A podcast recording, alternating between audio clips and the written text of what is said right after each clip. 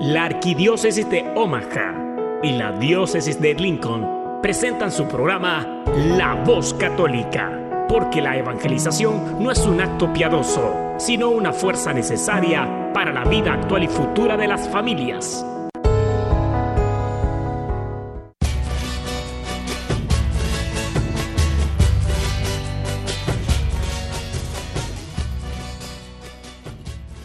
Hola, soy el arzobispo Jorge Lucas. Despónganse a escuchar la voz católica con un mensaje de fe y esperanza. En el nombre del Padre y del Hijo y del Espíritu Santo. Amén.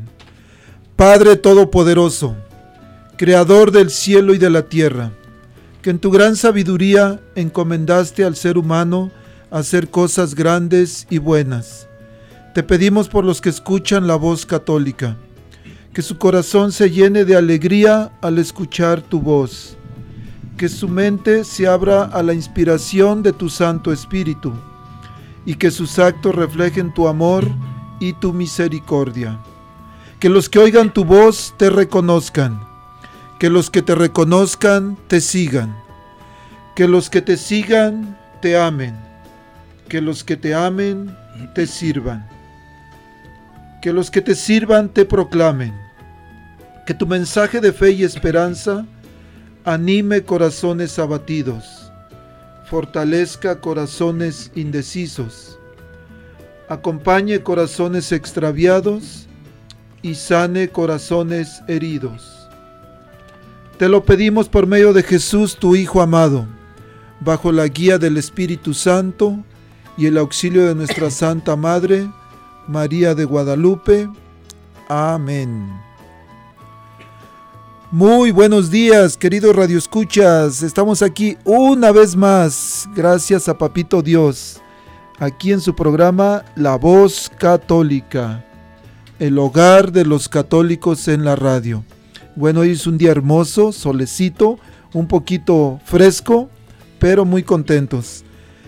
Esta mañana tengo la bendición de estar aquí, como siempre, su servidor y amigo, diácono Gregorio Elizalde. Y hoy está aquí con nosotros un invitado especial, un gran amigo, mi gran amigo Salomón Pérez. Salomón, buenos días, bienvenido. Buenos días, hermano diácono, bendiciones y es una bendición estar aquí. Es una bendición estar aquí en, en esta programación de la arquidiócesis y Claro que una amistad y sobre todo una amistad en Cristo Jesús, hermano diácono. Amén. Bueno, queremos saludar esta mañana a la gente que está ahí en su camita todavía. estaba bien rica, ¿verdad? Calientita, aquellos que ya están echando su cafecito, o aquellos que andan rumbo al trabajo en su carro. Bueno, un caluroso y bendecido y sincero abrazo para cada uno de ustedes. Bueno, hermanos, hemos escuchado con frecuencia que nos acusan de que los católicos somos idólatras, que las imágenes están prohibidas en la Biblia, que por qué tenemos nosotros, que por qué adoramos, que por qué les rezamos, que por qué les pedimos, que por qué nos hincamos. Bueno, el programa de hoy lo vamos a dedicar, o más bien se llama Imágenes o ídolos. Entonces vamos a hablar sobre imágenes o, o ídolos. ¿Qué es la diferencia? Ya saben, si tienen alguna duda, alguna pregunta, algún ah, comentario, por favor llámenos. El número a llamar es 402-898-1020. 402-898-1020. Y bueno, antes de entrar al programa, quiero platicarles que esta semana tuvimos algunas fiestas. Como saben, nuestra iglesia es rica en fiestas, celebraciones, cumpleaños o como le llamemos, solemnidades y esta semana hubo dos muy importantes. Quiero comentarles un dato. El día 11 de noviembre celebramos la fiesta de San Martín de Tours o San Martín Caballero. Y esta me llamó la atención porque sabemos nosotros que algunos lugares de culto, de oración, les llamamos capillas.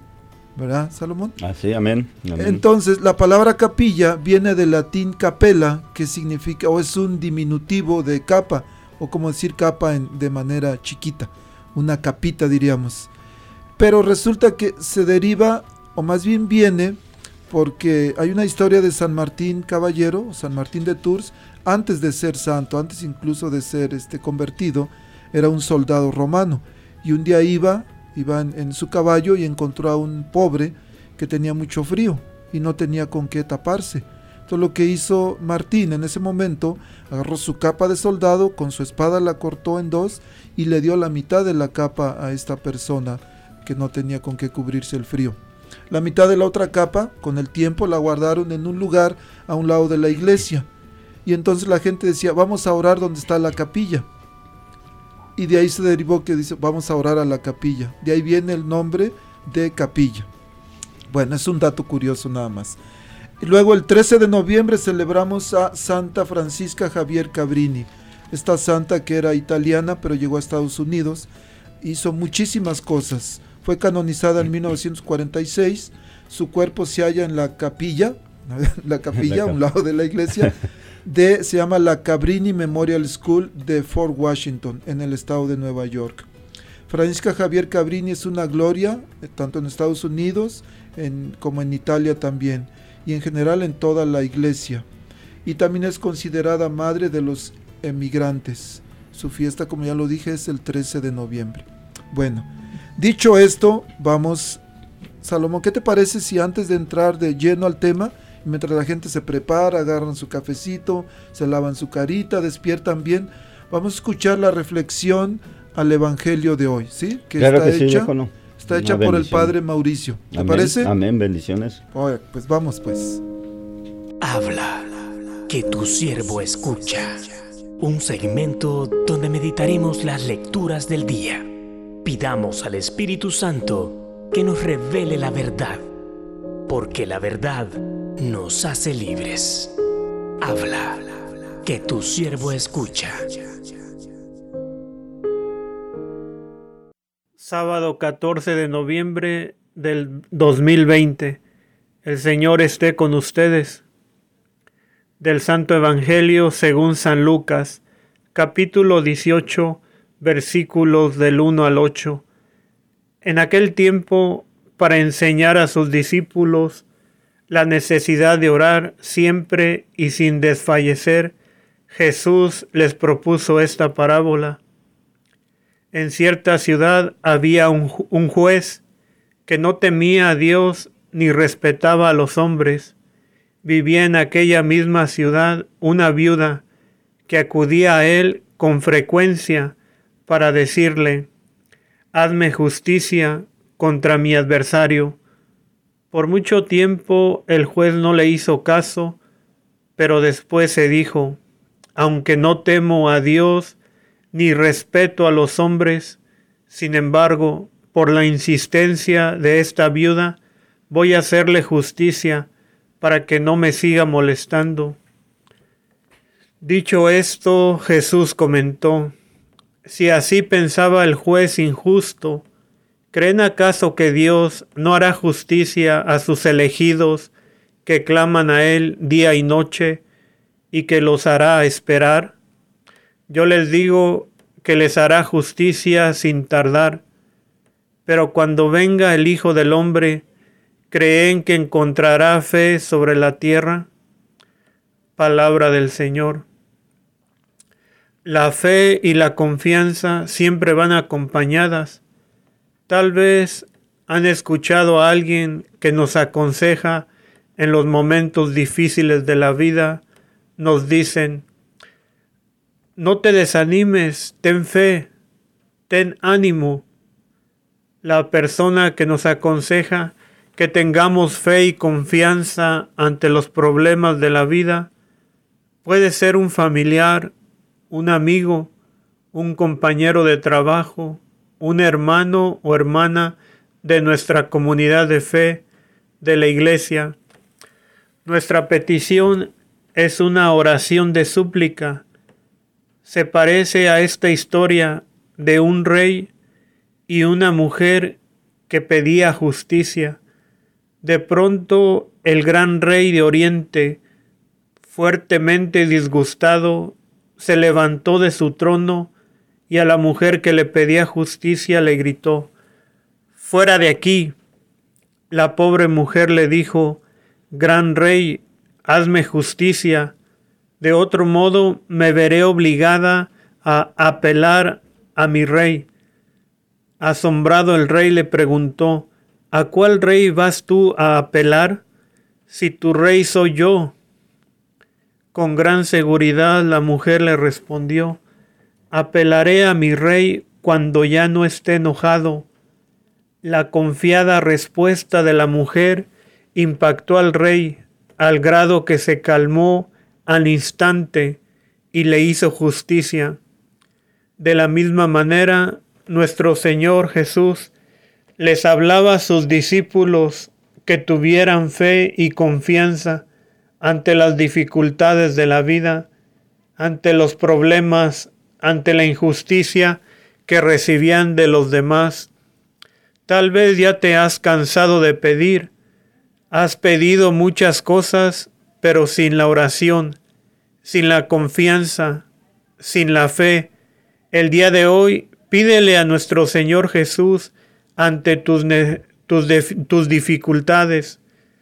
Dile, Señor, yo creo que tú me escuchas y me concederás lo que te pido, si es para bien mío y el bien de los demás, como la viuda que pedía sin desfallecer, su oración iba acompañada de confianza y fe. También hoy venimos ante ti, Señor.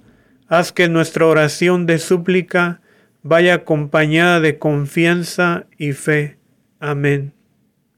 El Señor les bendiga en el nombre del Padre, y del Hijo, y del Espíritu Santo. Amén. Estás escuchando La Voz Católica. Bueno, Salomón, estamos aquí y queremos entender un poquito más, mejor, esta controversia o esta, este malentendimiento referente a por qué nos acusan de que los católicos adoramos imágenes. Es que muchas veces, ah, hermano diácono, es por tal vez la mala información, por nuestra ignorancia y, y sobre todo los, los conceptos que tenemos de las palabras o los malos conceptos que tenemos de la palabra.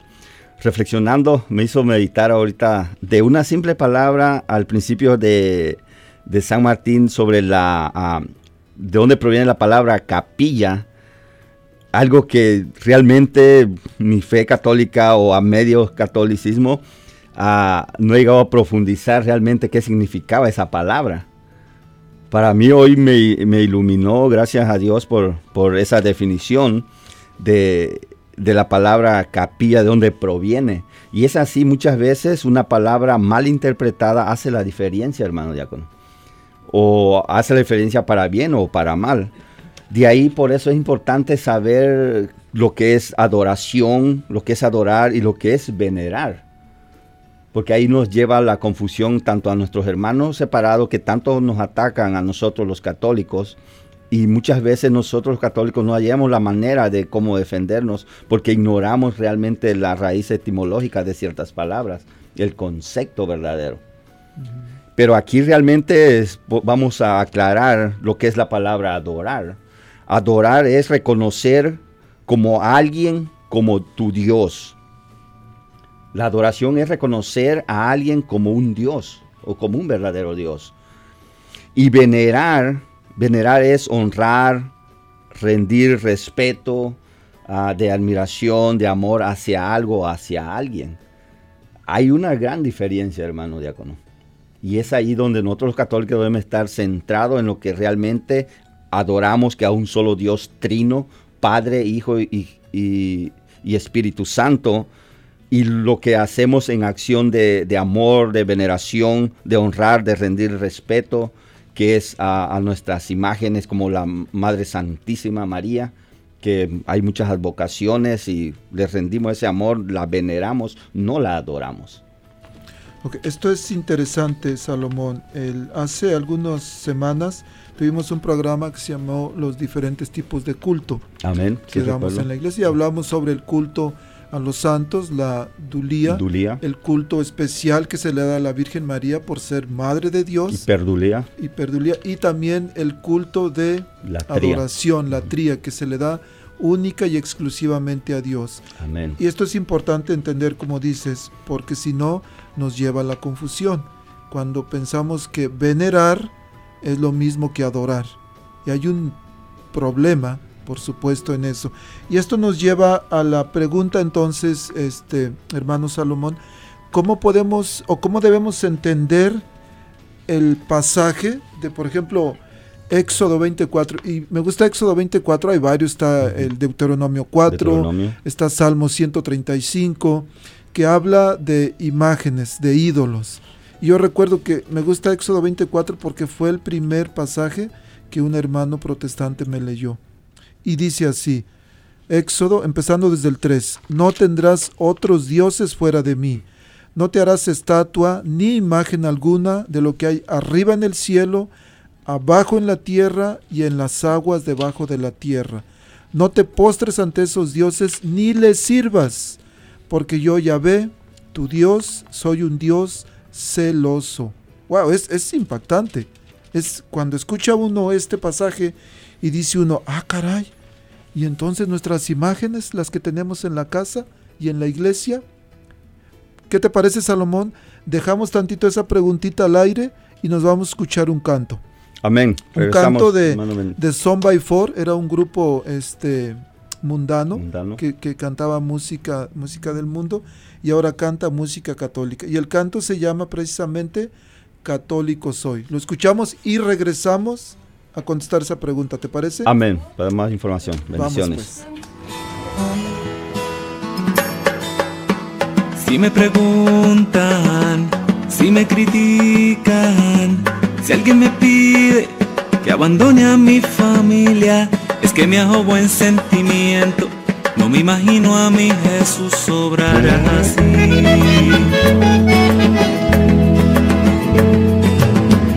Entre y muchas penas.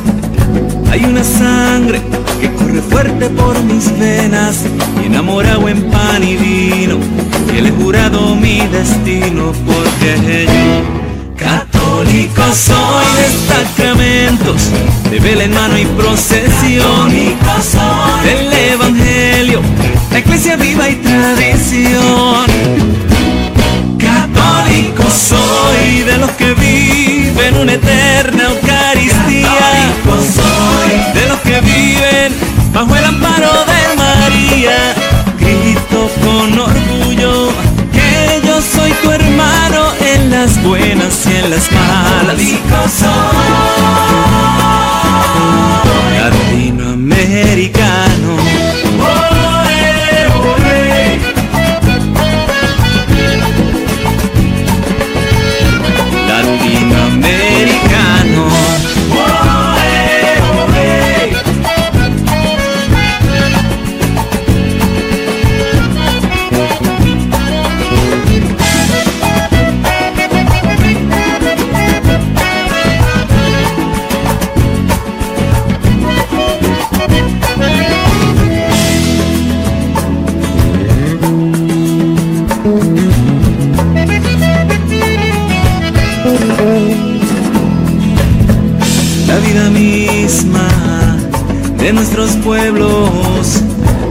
Tesoro que me dejaron los abuelos. Será la herencia de mis hijos mientras en mí resuene el grito porque yo católico soy sacramentos de vela en mano y procesión del evangelio la iglesia viva y tradición Católico soy de los que viven una eterna Eucaristía.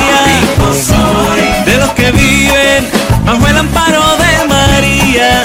Grito con orgullo que yo soy tu hermano en las buenas y en las malas. Católico soy, católico soy de Santa Rosa, de Teresa y de Juan Pablo. soy los de Don Bosco, los del Juan Diego y el Rosario.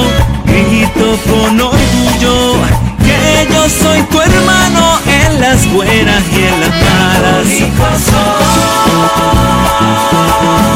Latinoamericano. Latinoamericano.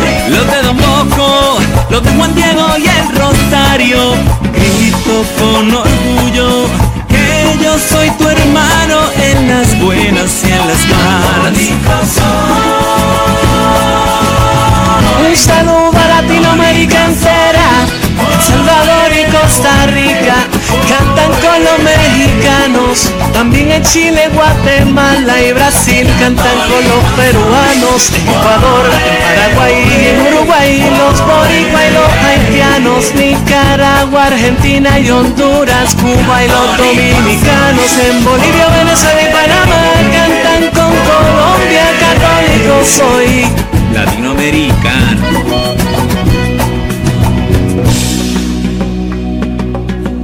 La vida misma de nuestros pueblos, ese tesoro que nos dejaron los abuelos.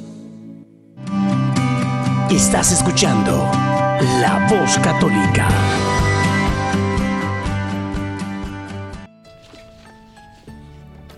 Salomón, entonces leímos este pasaje, Éxodo 24, donde dice que no te harás imagen de nada.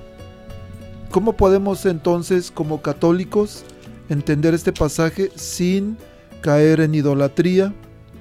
Ah, hermano diácono, ahí podemos escuchar qué es realmente, Dios es muy claro en su palabra, lo que le despierta su celo, lo que irrita realmente su corazón de Él. Y ahí lo dice la palabra de Dios que despierta el celo de Él. Pero realmente todo lo que le quita el lugar a Dios en nuestro corazón, ese es realmente lo que, lo que, lo que hace despertar el celo de Dios, lo que Dios realmente prohíbe. Porque dice la, igual uno de los mandamientos que honrará a Dios sobre todas las cosas, es allí donde debemos guardar en nuestro corazón y decirlo con certeza de que ese lugar es único para Dios, el adorarlo, el rendirle un culto de, ad- de adoración. Por eso ya definimos la palabra adorar y venerar, hermano. Ok, entonces ahora el dilema es cómo entender cuando Dios dice aquí, no te harás imagen de nada. Y si dice no te harás imagen de nada, luego dice más adelantito, no te postres ante esos dioses ni les sirvas. Entonces, estamos hablando de, de dos cosas diferentes. Uno, imágenes y otro, ídolos o dioses falsos. Pero ¿cómo podríamos entender nuestra gente que está en sus casitas escuchando y un saludo a aquellos que nos están escuchando también en la cárcel. El- un abrazote sincero desde aquí y sepan que estamos orando por ustedes. Ah, hermano, ya con lo que es la imágenes, o una imagen es una representación de, de algo o de alguien. Una imagen, por ejemplo, puede ser, y todo, todos realmente tenemos imágenes en nuestros hogares, imágenes de, de cuadros, de paisajes, de fotografías, imágenes de, de nuestros abuelos, de papá, de mamá, de hijos.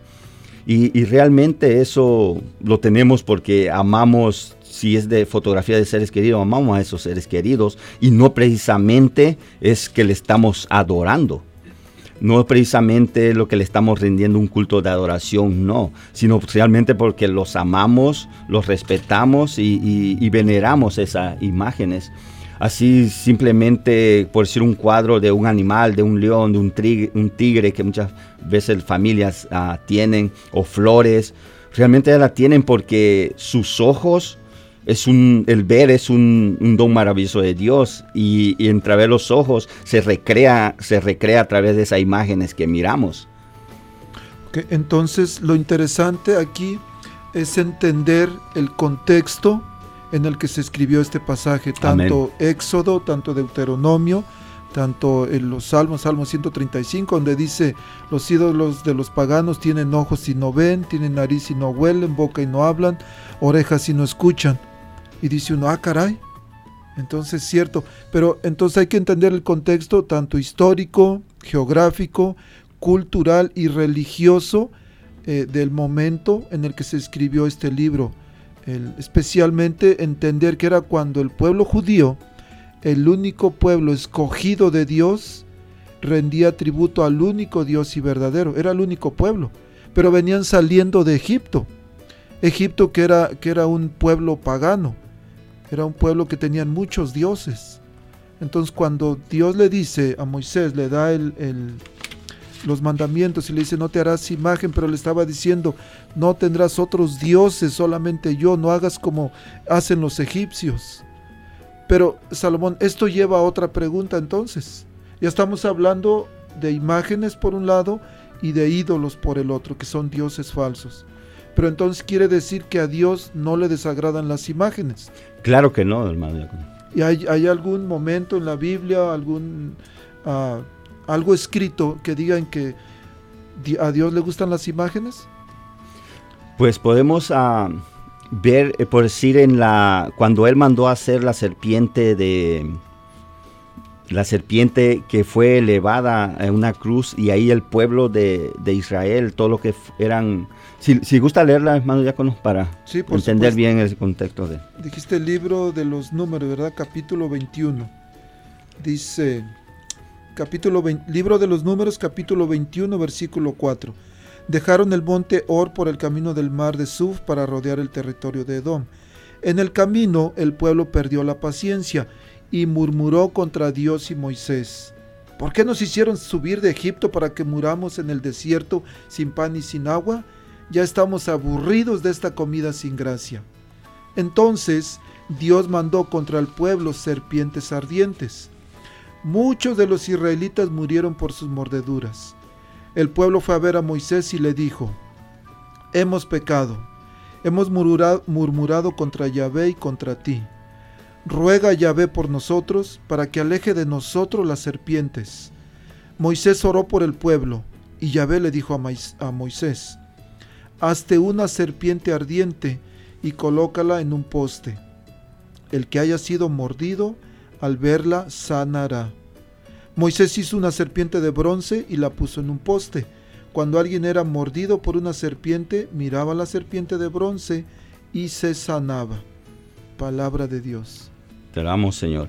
Aquí podemos mirar, parece como que Dios se contradice, hermano diácono, pero realmente somos nosotros que pon- ponemos mal contexto a la palabra de Dios.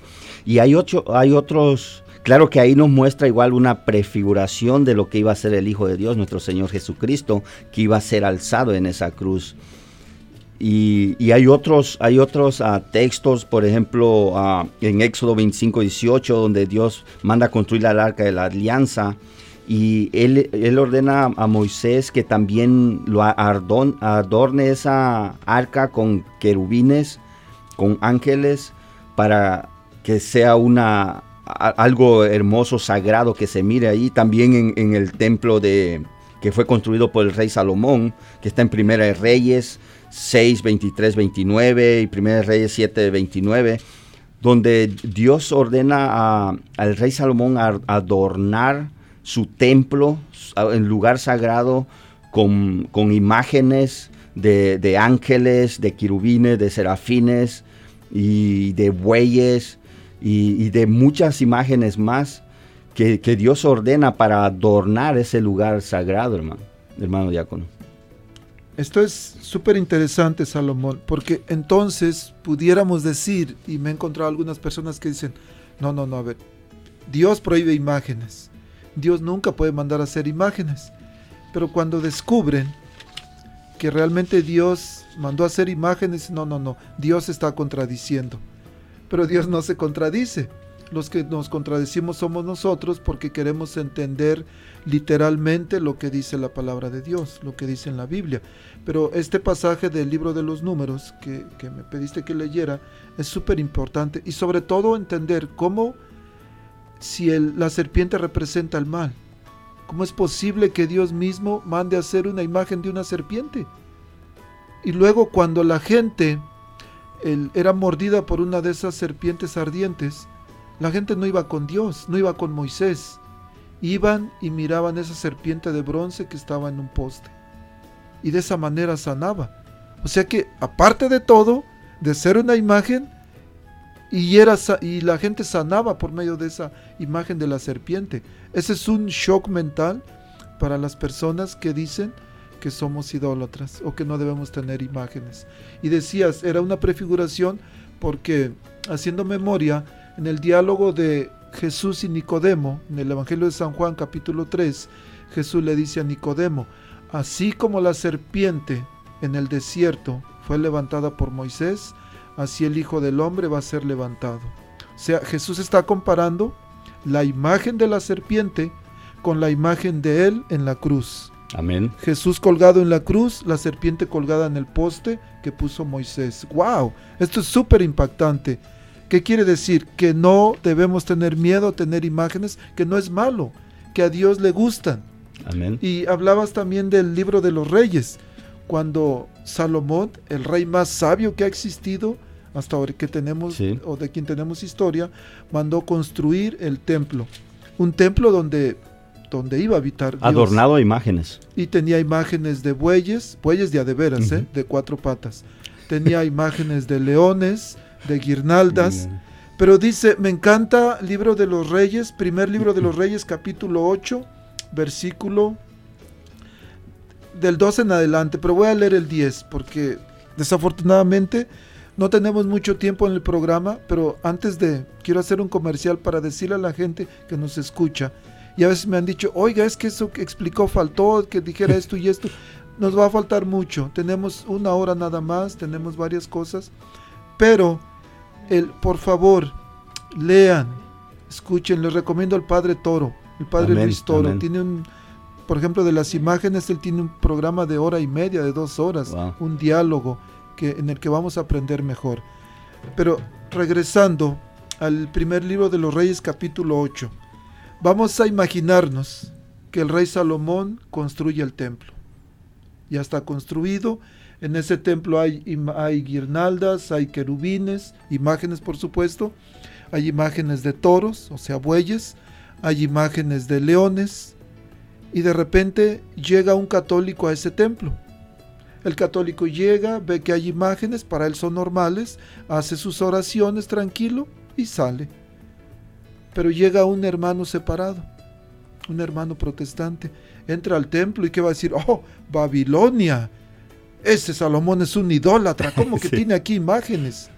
Pero ahora vamos a ver qué es lo que hizo Dios. Primer libro de los Reyes, capítulo 8, versículo 10. Cuando los sacerdotes salían del santo, la nube ocupó la casa de Yahvé. Estamos hablando del templo que construyó Salomón.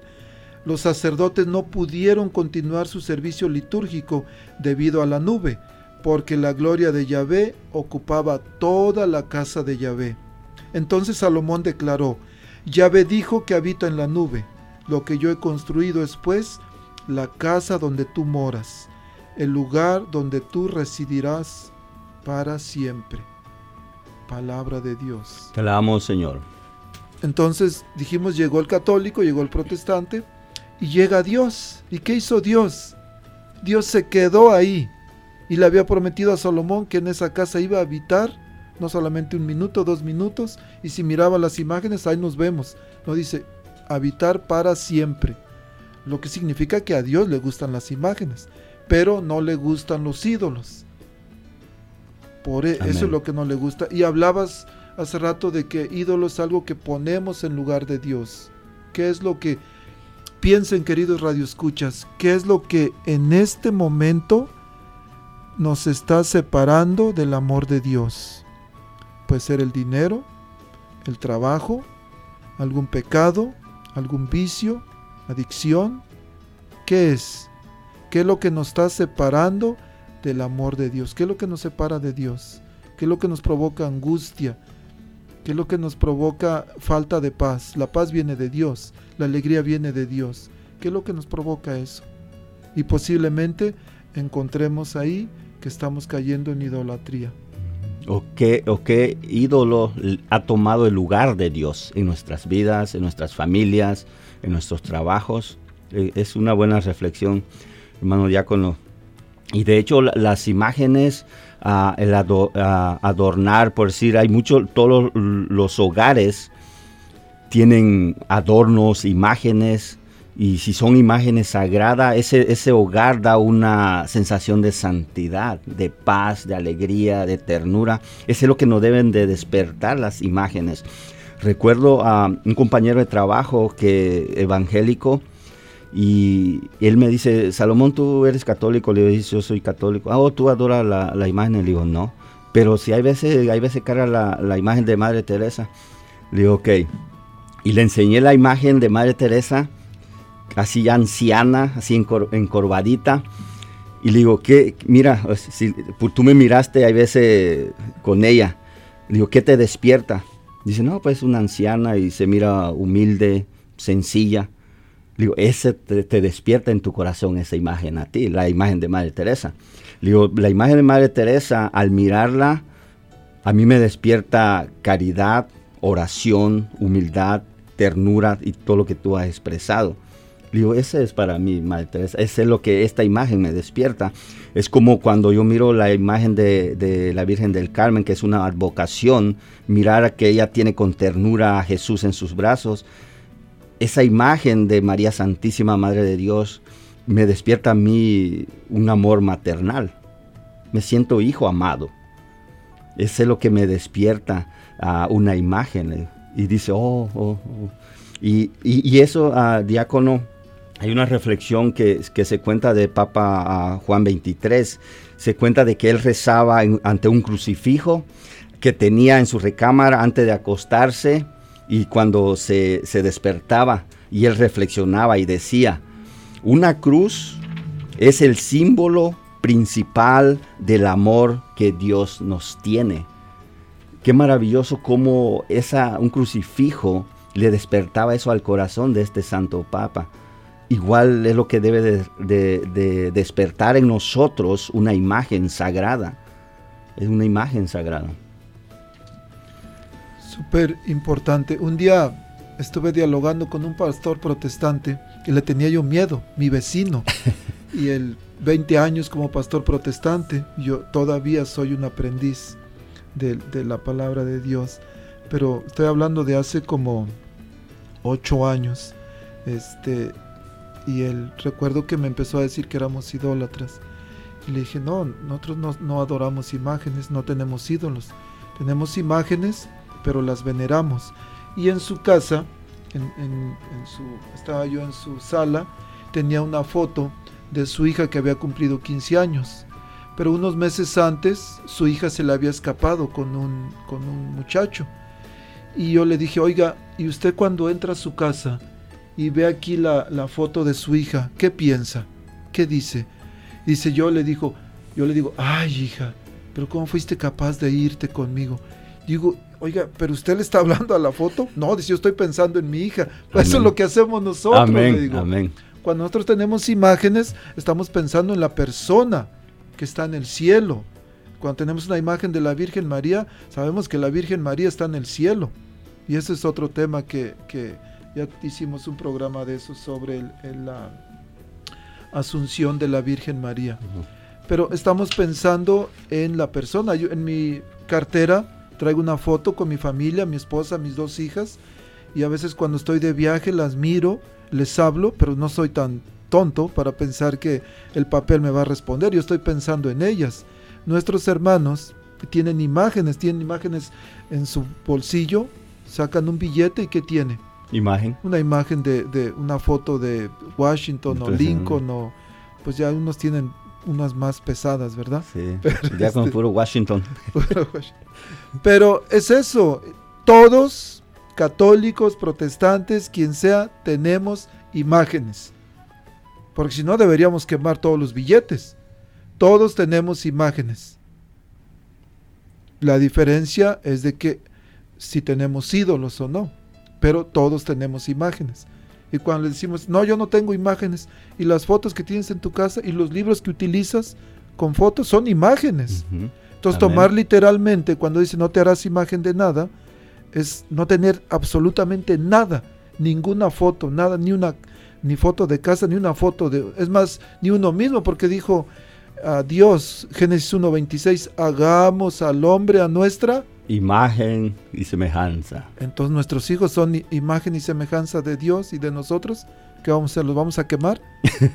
Por supuesto que no, Claro, pero es una mala interpretación. Una- amén. El- Amén. Salomón, entonces, cambiando un poquito de, de- de la, de la manera de entender, pero algunas personas, y por ejemplo tú decías que tienes una imagen de la Madre Teresa, de la Virgen del Carmen, hay personas que creen que es obligatorio tener imágenes para poder orar.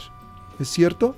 No, hermano diácono. ah, y esto va para, para nosotros, los ah, católicos, los cristianos católicos, que si creemos que una imagen o estatua es Dios, ahí ya entramos en idolatría. Para nosotros los cristianos católicos, si creemos que María Santísima es Dios o la endiosamos, ya caemos en, esa idolatría. Debemos tener claro de que a ella se les ama, se les respeta, se le venera, pero no se le adoran. Y, y realmente hay veces caemos en, en esa ignorancia por lo que no sabemos, pero es una bendición escuchar este programa porque nos abre la mente para realmente hacer lo que Dios manda. Amén. Hermano, ayer ah, tengo una anécdota. Ayer pasé a una tienda y encontré una niña, una muchachita, que me atendió, traía un rosario en el cuello. Voy a contarles lo que pasó, pero primero escuchamos un canto, ¿te parece? Amén. Johnny el misionero, un rapero, rapero, eh, no ratero, estuvo con nosotros en el último congreso del 2018 y hay un canto muy bonito que se llama Somos la Iglesia. ¿Te parece que lo escuchamos? Amén. Y Bendiciones. si quieres echarte una bailadita, pues bueno, tenemos espacio. Rapeamos aquí.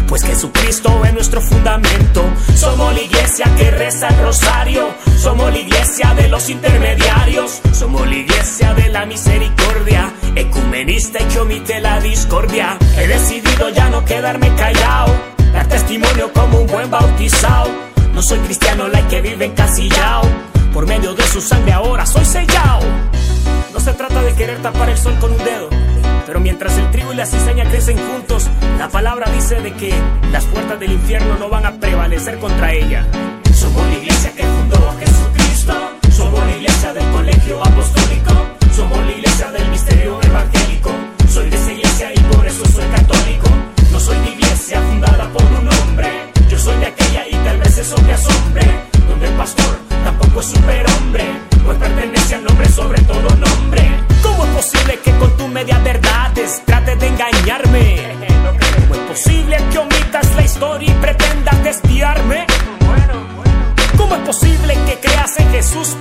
A su madre? posible que predique su palabra y no para de atacarme? No vengas a decirme que cuando estabas acá eras un mal cristiano. Si nunca hiciste nada, pues solo criticabas y todo lo que hiciste fue en vano. Presumes con la grande fiesta de tus 20, 30, 40 o 50 años. Llevamos 2012 y seguimos trabajando, seguimos predicando y no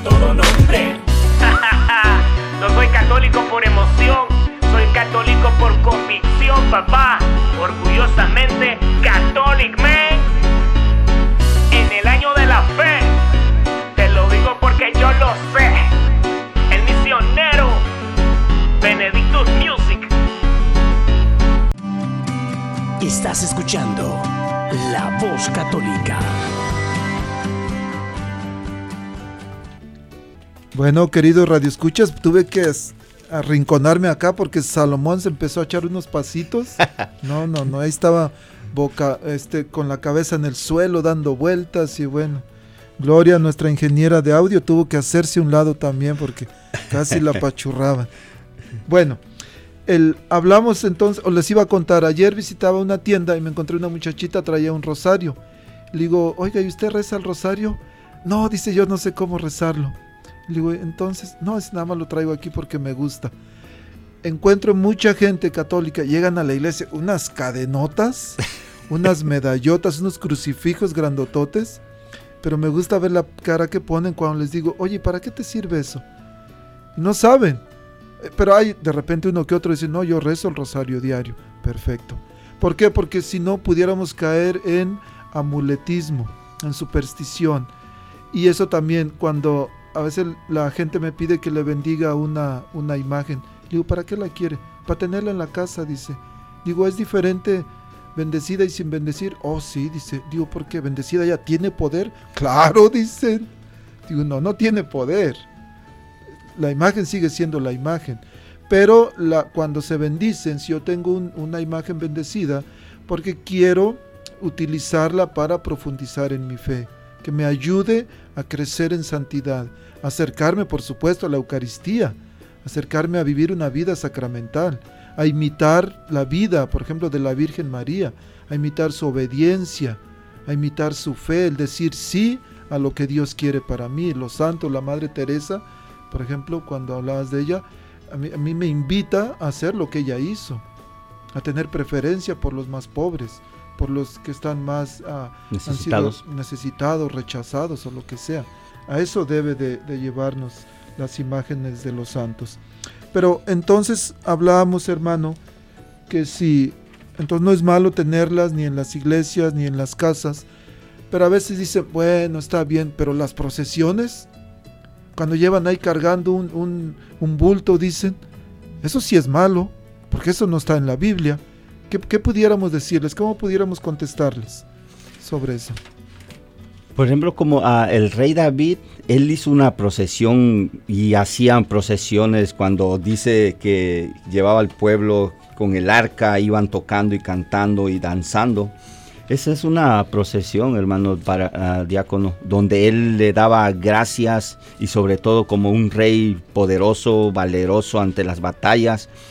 Y esas batallas, él, él la- se la, le daba la gloria a Dios porque él sabía que esas guerras que él, que él ganaba no era por su propia fuerza, ni por, ni por sus propios ejércitos, ni por sus hombres valientes o fuertes. ni por sus caballos, su caballeriza enorme que tal vez tenía ese ejército, sino esa procesión la hacía de agradecimiento y para honor y gloria de Dios, que lo había puesto como rey a él. Qué importante que mencionas esto porque está el libro de Samuel capítulo 6 versículo del 13 en adelante. Dice, sacaron el arca de Dios de la casa de Abinadab en la cumbre de la colina y la pusieron en una carreta nueva. Usai y Agío, los hijos de Abinadab, conducían la carreta. Usai iba al lado del arca de Dios y Agío iba delante de ella. David y todos los israelitas bailaban delante de Yahvé con todas sus fuerzas. Cantaban al son de guitarras, arpas, tamboriles, címbalos y toda clase de instrumentos. Era una, era una procesión. Decía un día un pastor protestante, no, eso no era procesión. Entonces, ¿qué era? Era una mudanza. Pero en una mudanza no van cantando y bailando con, con el- todas estas cosas, con esa alegría. Pero bueno, cuando no queremos entender, cuando nos cerramos nuestra mente, nuestro corazón, no vamos a entender. ¿Por qué? Porque en esta procesión iban, iba el rey, iba el pueblo, iba el arca de la alianza, donde, donde estaba el arca de la alianza en aquel tiempo, significaba la presencia de Dios en medio del pueblo. Iban imágenes de querubines que tenía el arca de la alianza, la carreta y la gente alrededor. Ya me imagino como una procesión de esas cuando llevan una imagen de, de algún santo, una imagen de la Virgen. Ahora, lo que decías es súper importante. Cuando pensamos, cuando decimos, oh, es que este santito es bien milagroso, ahí hay un error. Porque ni siquiera la Virgen María, Madre de Dios, ella no hace milagros. Y está tan clarísimo en el Evangelio de San Juan, capítulo 2, las bodas de La Caná de Caná. ahí la Virgen no, no, ella hizo que su hijo hiciera el milagro, pero ella no lo hizo. Pero dice ahí la Biblia, dice que desde ese momento los discípulos empezaron a creer en Jesús. ¿Qué quiere decir? Que la Virgen no se queda con nada. Ella hubiera dicho, aquí yo soy la mera chipocluda, por, por mí se hizo el milagro, así es que me siguen a mí. No, por supuesto que no. La aparición de la Virgen de Guadalupe en México, el pueblo se hizo cristiano. Por supuesto que tenemos una madre y le pedimos y con la confianza de que Jesús nos la dejó estando en la cruz. Pero de eso ya hemos hecho algunos programas sobre la Virgen. Pero es un error creer que los santos son milagrosos. Cuando dicen, oh, es que Santo Niño de Atocha, San Juan de los Lagos o el santo que sea, me hizo el milagro. Es un error decir eso, lo correcto es decir, Él intercedió para que se hiciera en mí el milagro, para que Dios hiciera el milagro. Así como la Virgen intercedió en las bodas de Caná para que Jesús obrara su primer milagro. Y Él no quería, Él no quería hacerlo, pero por intercesión de la Virgen Amén. hizo el milagro. Entonces, ¿es malo pedirle a los santos? Por supuesto que no, para nada.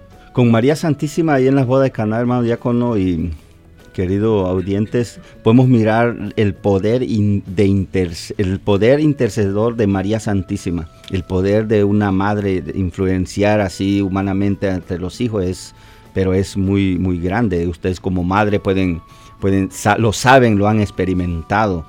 Y com- como más una madre tan buena, santa y purísima como la Madre de Dios, la Madre de Jesús, cuando nos acercamos a ella con un corazón humilde y sencillo, para pedirle una petición, ella claro que va a interceder por nosotros. Otra imagen, a, a hermano diácono y au- audiencia, es de que, que a mí me despertó mucho amor a la Eucaristía, en Jesús sacramentado. Fue una, una foto, una imagen de, de Padre Pío, hermano diácono, que miré, donde se mira a Padre Pío con la hostia consagrando y un cáliz abajo. Ahorita me viene en la mente ese, porque es- fue lo que me impactó en mi corazón. Y ahí yo creo que por esa imagen Dios hizo, hizo un milagro a través de Padre Pío en mí, en agarrarle amor a, a- a Jesús Eucaristía. Que Padre Pío tiene la hostia y la mira con mucho amor, con mucho cariño, y eso me impactó. Y siempre cuando empecé a agarrarle amor a, a Jesús Eucaristía, esa imagen de Padre Pío siempre me venía a, mi mente y decía yo en, en meditando que ese amor de Padre Pío hacia Jesús Eucaristía esté en mí. Yo creo que uno de los milagros más grandes que pueden hacer, al llamarle así a los santos en nuestras vidas, es imitarlos a Él, a ellos. En fidelidad, amor a Dios, en obediencia a Dios. Ese es un milagro que puede impactar en nosotros, es imitar la vida que ellos llevaron. Amén. Hermano, lo que no me gusta es que el tiempo se va rapidísimo. A veces nos dicen, bueno, pero en la Biblia no hay historia, no hay, no hay este, memoria de que humanos hayan hecho milagros. Claro que sí, obrados a través de Jesús. Amén, amén. Libro de los Hechos, capítulo 3, Pedro y Juan van al templo, en la puerta de la hermosa hay un tullido y el tullido está tendiendo la mano y dice Pedro, no tengo oro ni tengo plata. Y no cantó la esa de que lo que yo quiero es romper la piñata. Pero Pedro dijo, no tengo oro, no tengo plata, pero lo que tengo te doy. Y el, el tullido estaba esperando el dinero pero dijo, en nombre de Jesús de Nazaret, levántate. En nombre de Jesús. Es Jesús quien levanta el tullido. Amén. Y hay muchos, muchos pasajes. Está también a Hechos de los Apóstoles, capítulo 4, también versículo, perdón, capítulo 14, versículo 8, donde Pablo levanta un tullido. Que después de eso ya lo, lo confunden a Pablo y a Bernabé, que eran dioses y decían que era uno era Júpiter y el otro era Mercurio. Entonces, pero hombres podemos interceder por otros. Nuestros hermanos separados dicen, no, no se puede, único mediador entre Dios y los hombres, Jesucristo nuestro Señor. Y luego le dicen, hermano, venga, vamos a orar por usted. y cuando estamos orando por otro, ¿qué estamos haciendo? Intercediendo. Intercediendo. Hermano, tenemos que irnos. Una, ¿Podemos terminar con una oración, por favor? Claro que sí, hermano, ya con... Lo ponemos en nombre del Padre, del Hijo y del Espíritu Santo. Amén. Gracias Santísima Trinidad, Dios Trino y Uno. Haz Señor Jesús que todos nuestros corazones de tus hijos ah, puedan tener siempre el corazón para amar a un solo Dios. Que nosotros los cristianos le, proclamamos la Santísima Trinidad. Señor Jesús, te pido por las familias que están padeciendo con esta enfermedad del COVID, para que le des la fortaleza y que es un momento de enfermedad, ellos puedan reflexionar en lo que han hecho o lo que han dejado de hacer. Y si están lejos de ti, Señor Jesús, que puedan, que sea un medio para que se acerquen a ti, para que re- regresen al camino de que tú los has llamado. Gracias Señor por siempre estar con nosotros. Gracias por tu Madre Santísima María y Santísima y Purísima que intercede por cada uno de nosotros. Gracias por los santos, Señor, que, que tú se han hecho santo porque te han amado mucho a ti. Que en nuestros corazones, en nuestras familias, en nuestras vidas y en este mundo entero también brote ese deseo de, de santidad en este mundo tan tenebroso, en este mundo que va todo lo contrario a, a lo, a los mandamientos de Dios. Haz que regresemos a tu camino, oh Señor. Gracias por siempre estar tus oídos atentos a nuestra súplica, a nuestro clamor. Te bendecimos, Señor, y te alabamos ahora y siempre. Amén. Amén. Queridos Radio Escuchas, un abrazote. Recuerden, el miércoles tenemos nuestra cápsula de alfabetización, el ABC del católico, aprender la Biblia y el catecismo. Y vamos a estar hablando sobre la Eucaristía en la Biblia, si de verdad eh, la Eucaristía está en la Biblia o no. Y la próxima semana tenemos la fiesta de Cristo Rey. ¡Viva Amén. nuestro Cristo Rey! Salomón, muchísimas gracias. Gracias por tu generosidad de estar siempre aquí. Regresamos. Te invito a que regreses pronto para otro programa. Gracias ¿Te a Dios, hermano, diácono y bendiciones. Bueno, que Dios los bendiga. La próxima semana, recuerden, tenemos la fiesta de Cristo Rey. Un abrazote sincero. Y recuerden que este programa es de ustedes. Ojalá y les ayude a vivir, a celebrar, a difundir y a defender nuestra fe católica. Que Dios los bendiga y nos vemos pronto. Amén. Amén. La Arquidiócesis de Omaha y la Diócesis de Lincoln presentaron su programa La Voz Católica, porque la evangelización no es un acto piadoso, sino una fuerza necesaria para la vida actual y futura de las familias. Gracias por escuchar la voz católica. Recuerden que nos reunimos mañana en la Santa Misa. Que Dios los bendiga en el nombre del Padre y del Hijo y del Espíritu Santo. Amén.